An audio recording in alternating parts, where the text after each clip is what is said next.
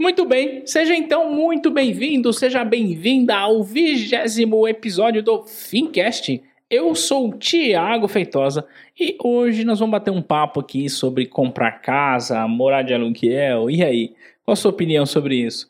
Vamos discutir um pouco sobre esse assunto. É um assunto que é, se encontra de verdade com muita frequência na internet, se encontra em muitos artigos, em muitos blogs, podcasts, vídeos, trazendo algumas conclusões a respeito desse estudo, tá?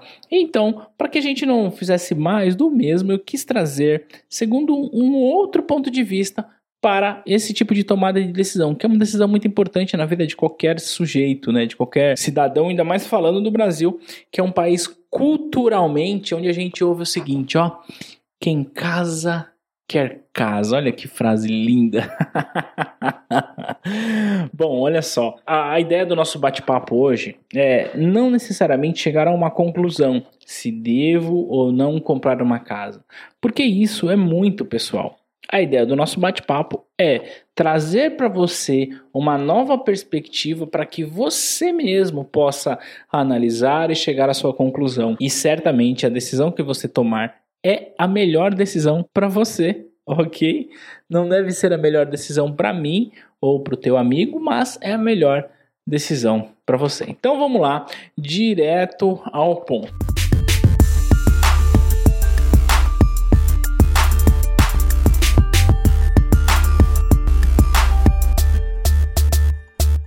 Seguinte, esse lance de você comprar casa ou morar de aluguel, ele é analisado profundamente segundo um ponto de vista puramente racional. Eu disse no começo desse podcast que era comum a gente encontrar artigos, vídeos e podcasts e blogs fazendo conta, fazendo cálculo, trazendo para você análises racionais, análises matemáticas do assunto comprar casa. E Fato é que, se você der uma gulgada, você vai encontrar muita gente dizendo o seguinte: não, não vale a pena comprar uma casa.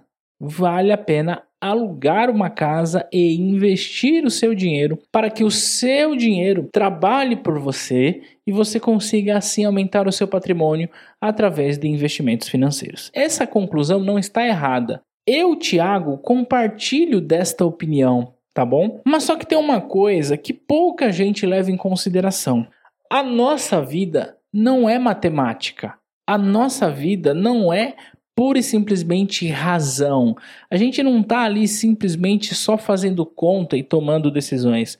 Ora, se assim fosse, nós não teríamos ninguém endividado nesse mundo. Se, nós, se a nossa vida fosse pura e simplesmente razão, ninguém fumaria, não teria ninguém com sobrepeso, porque racionalmente a gente sabe o que deve fazer. Porém, emocionalmente, nós tomamos algumas decisões que não vão de encontro à razão. E ok, tá tudo certo. Cada ser humano tem o seu mapa de decisões e seria muita prepotência da minha parte chegar aqui no Fincast e querer imprimir em você que me ouve a minha realidade. Eu tenho que considerar a sua realidade. Afinal de contas, é a sua história, é a sua emoção, é aquilo que você aprendeu. Quem sabe você que me ouve teve grandes dificuldades com aluguel com seus pais e vendo seus pais sofrendo por não ter condições de pagar o aluguel. Você é uma pessoa que vai crescer com medo de aluguel e é natural. É natural que você queira comprar uma casa, é natural que você queira inclusive fazer financiamento para comprar tua casa. Por quê? Emocionalmente você está carimbado com uma informação que diz: pagar aluguel é muito ruim, porque eu posso ser despejado. Por exemplo, então, o que eu quero dizer para você nesse podcast é o seguinte: você deve considerar antes de tomar qualquer decisão, conhecer a si mesmo, conhecer as suas emoções, saber o que te influencia a tomar decisão e somente depois disso tomar uma decisão baseado em estudos de forma racional. Se você perceber que racionalmente você está muito longe da decisão emocional, isto é, você fez todas as contas e chegou a uma conclusão de que não é legal comprar uma casa, por exemplo. Mas emocionalmente você já está assinando um contrato do crédito imobiliário. Peraí, tem alguma coisa errada. É aí onde eu quero ajudar você, tá? É entender como que você faz para tomar uma decisão sem o medo de se arrepender lá na frente? Como que você faz para decidir algo que seja o equilíbrio entre uma ponta que te aponta para a razão e uma outra ponta que te aponta para a emoção, querendo dizer, olha, faça ou não faça. É aqui que eu quero chegar nesse podcast.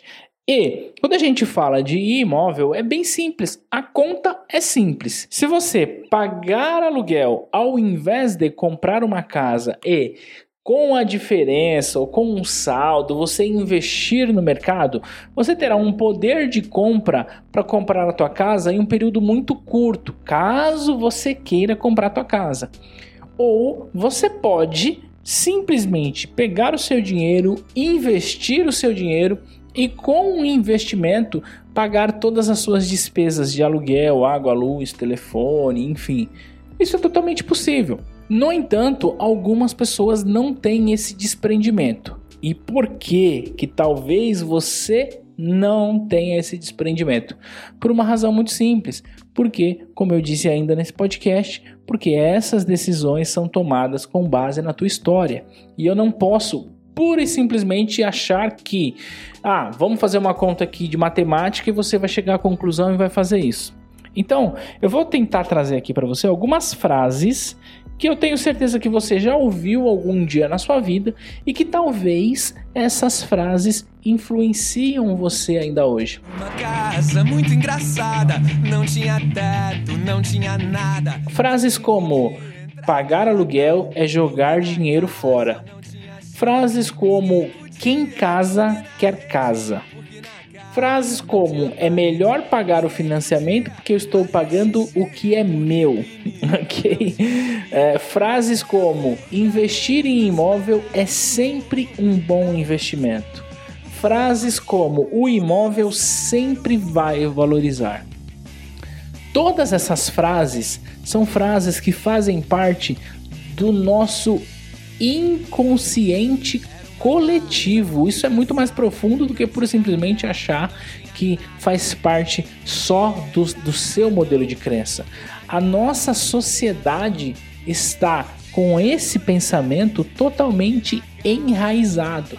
E é exatamente por isso que nós temos pessoas comprando casa financiada a perder de vista, é aquele fazendo aquele contrato, é um contrato de crédito imobiliário que eu, que eu brinco. Eu falo o seguinte, que o contrato de crédito imobiliário deveria ser assinado lá no banco, na frente de um juiz e na frente do padre. Porque é um casamento, né? Você vai casar com o banco, você vai ficar 35 anos pagando lá pro banco e sabe lá Deus quando você vai terminar de pagar aquilo. Então, um financiamento imobiliário não é um bom negócio, porque você vai pagar dois, três imóveis e aí reforço, tá? Eu não quis trazer mais do mesmo para ficar fazendo contas aqui, mas fato é que um financiamento imobiliário vai fazer com que você pague o seu imóvel duas, três vezes mais e ainda durante todo o processo você corre o risco de perder o seu imóvel. Aquele lance de que você está pagando algo que é seu não é bem verdade. Você está pagando aluguel para o banco. Só que quando você termina de pagar, depois que você pagar duas, três vezes o imóvel, aí sim ele vai passar a ser seu. Antes disso, ele é do banco. E sabe o que acontece se você tiver alguma dificuldade, se você não tiver nenhuma reserva? Isso, é isso mesmo que você pensou. O banco toma a tua casa, né? Peraí, tomar a tua casa é roubo. Mas não é, ele não está roubando, ele simplesmente está tomando o imóvel que é dele que você não pagou. Então você corre o risco de perder a tua casa no financiamento, tá bom? Então quando a gente fala de aluguel, imagina que você está tendo uma dificuldade. Você simplesmente muda de casa, entrega aquela e vai para uma casa mais barata, adequando a sua situação financeira, tá bom? Mas aqui vai o pulo do gato. Nem todo mundo tem esse desprendimento. Não é todo mundo que consegue tomar esse tipo de decisão porque ainda está enraizado a questão de Olha, eu vou perder dinheiro se eu pagar aluguel, eu não tenho segurança se eu pagar aluguel, eu não tenho patrimônio se eu não pagar aluguel. Lógico que tem. Se você tiver dinheiro, você tem patrimônio. Tá? Olha só, uma informação importante. Segundo o site FIPESAP, quando o, o valor de um aluguel hoje representa aproximadamente 4,3% ao ano. Veja, eu disse 4,3% ao ano a poupança paga 6% ao ano mais TR. Portanto, se você pensa em comprar um imóvel para investimento, põe seu dinheiro na poupança, que é melhor. Porque olha só, o imóvel ele vai trazer para você um rendimento menor do que traz a poupança e com mais riscos.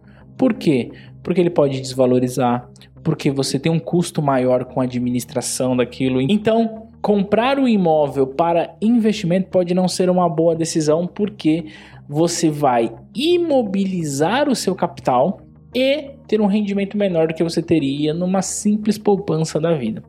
Então, eu trouxe até aqui alguns pontos que são pontos racionais, tá? São pontos que mostram que, do ponto de vista matemático, é melhor você pagar aluguel.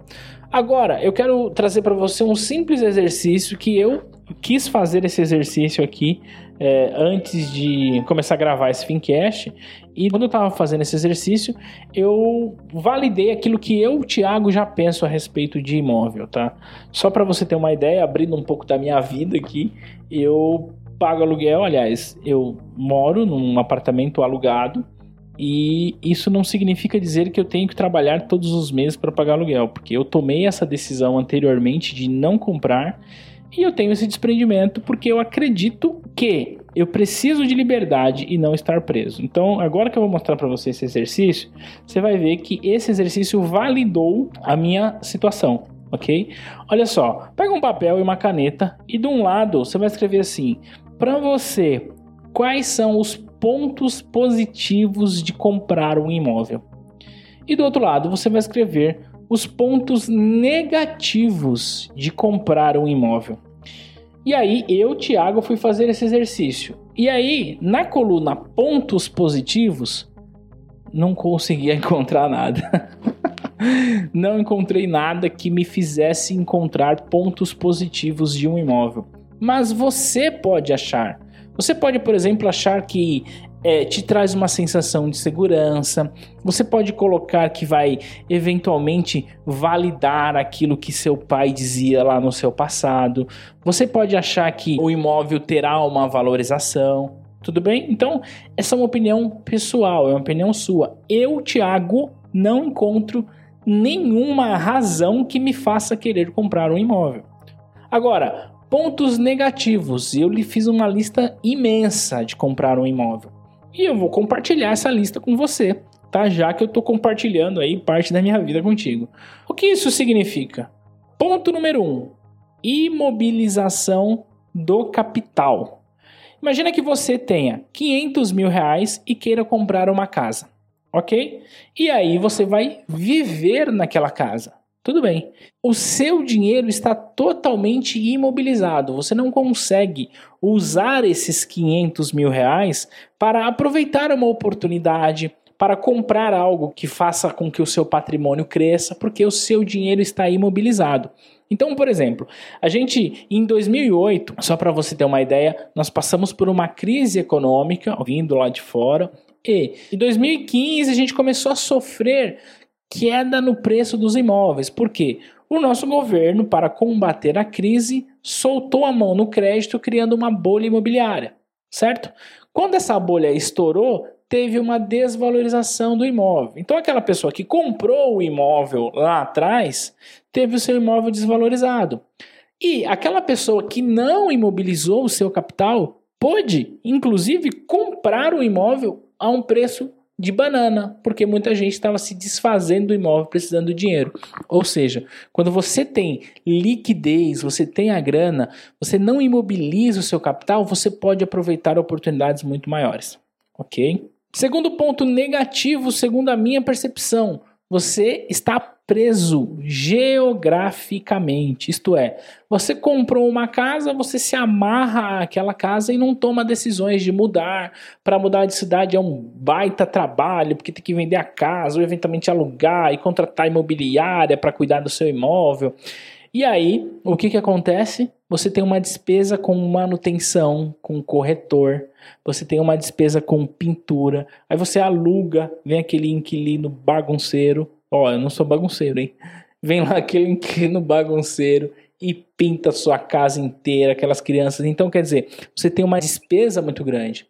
Outro fator é o fator vacância tá bom? O fator vacância significa que você tem que se preocupar, se eventualmente você vai alugar a tua casa para mudar, se durante um período o seu imóvel não estiver alugado, você precisa arcar com aquelas despesas. Então, esses são fatores negativos. Agora, você deve pegar um outro papel e considerar os pontos positivos do aluguel e os pontos negativos do aluguel. Os meus pontos positivos, eles vão de encontro aos pontos negativos, ou seja, eles confrontam os pontos negativos. Por exemplo, eu tenho liberdade se amanhã ou depois eu cansar do imóvel onde eu moro, eu simplesmente pego a minha mochila, ponho nas costas e resolvido. Tudo bem? E vou escolher uma casa melhor para eu morar. Outro ponto positivo do aluguel você não tem preocupações condominiais, porque você faz lá o que você precisa fazer, é, respeitar regras de condomínio, mas toda a parte burocrática condominial, toda a parte burocrática de IPTU, toda a parte burocrática de imobiliária, você não tem esse tipo de problema. Você não tem que se preocupar com isso. Você transfere a sua preocupação para o proprietário do imóvel.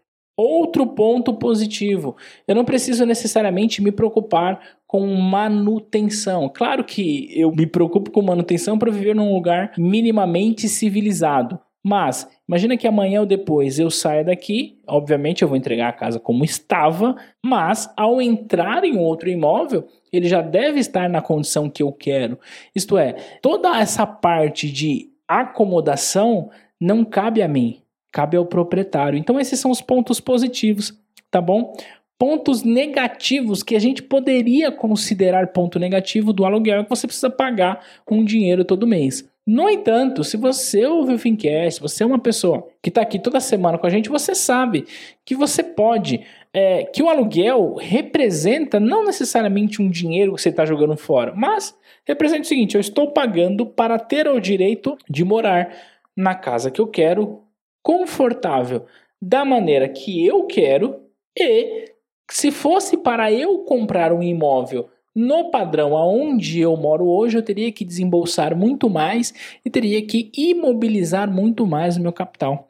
E com certeza não conseguiria fazer tão rapidamente com que os rendimentos dos meus investimentos pudessem pagar as minhas despesas com aluguel e etc. Então, se você consegue ter um planejamento num curto espaço de tempo, você já consegue fazer com que os seus investimentos paguem as suas despesas com aluguel e, portanto, para você não é uma preocupação pagar o aluguel.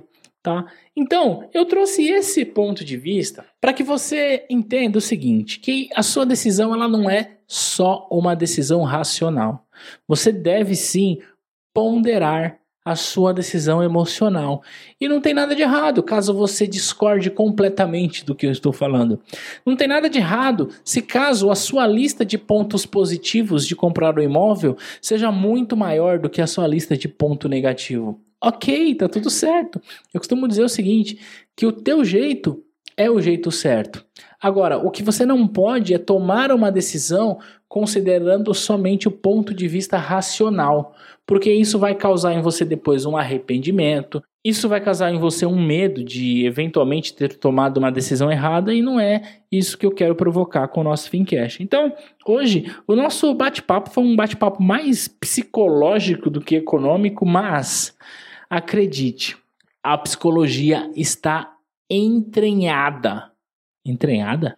Está profundamente ligada com a sua vida financeira. A psicologia estuda profundamente a economia. Tem uma área da economia chamada psicologia econômica ou também finanças comportamentais que estuda esse fenômeno, que afirma que olha, o cidadão, ele não é matemático, a gente não pode esperar isso. Vamos considerar as emoções. Então, vamos lá. Resumindo todo esse Fincast, do ponto de vista racional, não, não faz sentido você comprar imóveis, visto que temos investimentos financeiros tão seguros quanto imóveis e mais rentáveis do que imóveis e mais líquidos do que imóveis. Já que no investimento a gente analisa o que? Rentabilidade, liquidez e risco. Então, um imóvel, ele não é rentável, não é rentável, não é líquido, ou seja, você não consegue transformar ele em grana rápido. Mas ele pode ser seguro, tá? Agora, nós temos investimentos no mercado que são tão seguros quanto um imóvel, que são mais rentáveis e que são mais líquidos, isto é, lhe permite ter oportunidades de negócios melhores. Então, esse é o ponto de vista racional mas eu quis convidar você para uma reflexão mais emocional, para um autoconhecimento, para que você, com base no autoconhecimento, possa tomar a decisão que for melhor para você. Se você compartilhar da minha opinião de que de fato não vale a pena você comprar uma casa, talvez você seja assim como eu, desprendido desses padrões que nós aprendemos enquanto crianças. E ok, tá tudo certo. No entanto, talvez você ainda tenha esse padrão de que não, eu preciso ter a minha casa. E ok, tá tudo certo. Só toma cuidado para não entrar em um financiamento, ter que casar com o um banco é 30 anos e durante 30 anos você tá perdendo dinheiro. E aí algumas pessoas dizem: "Não, Thiago, mas eu vou quitar antes porque eu vou usar o FGTS e não sei o que e blá blá blá".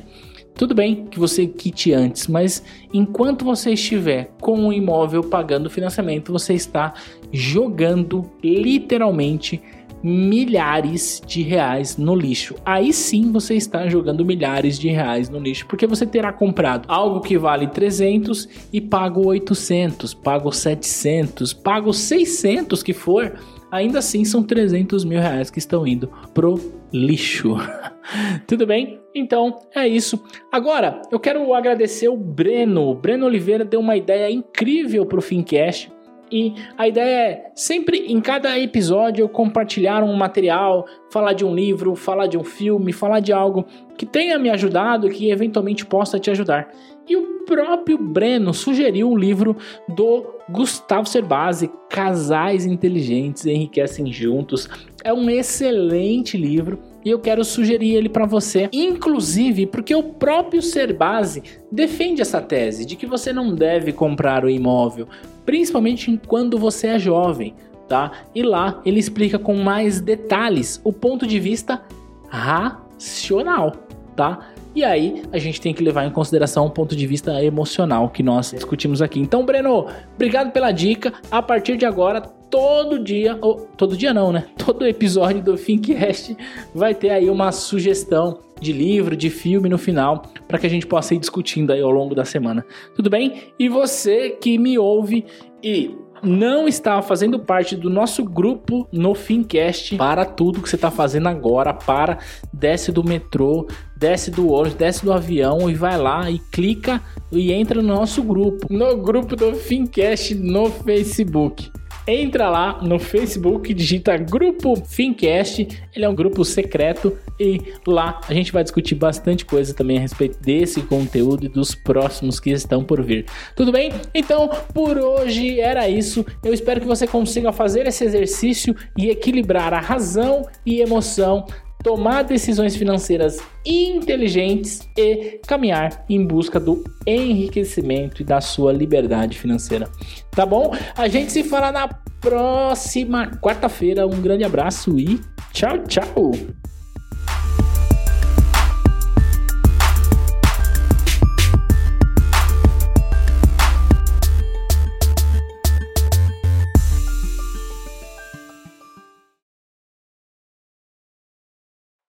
No grupo do Fincast no Facebook. Entra lá no Facebook. Quase que nos.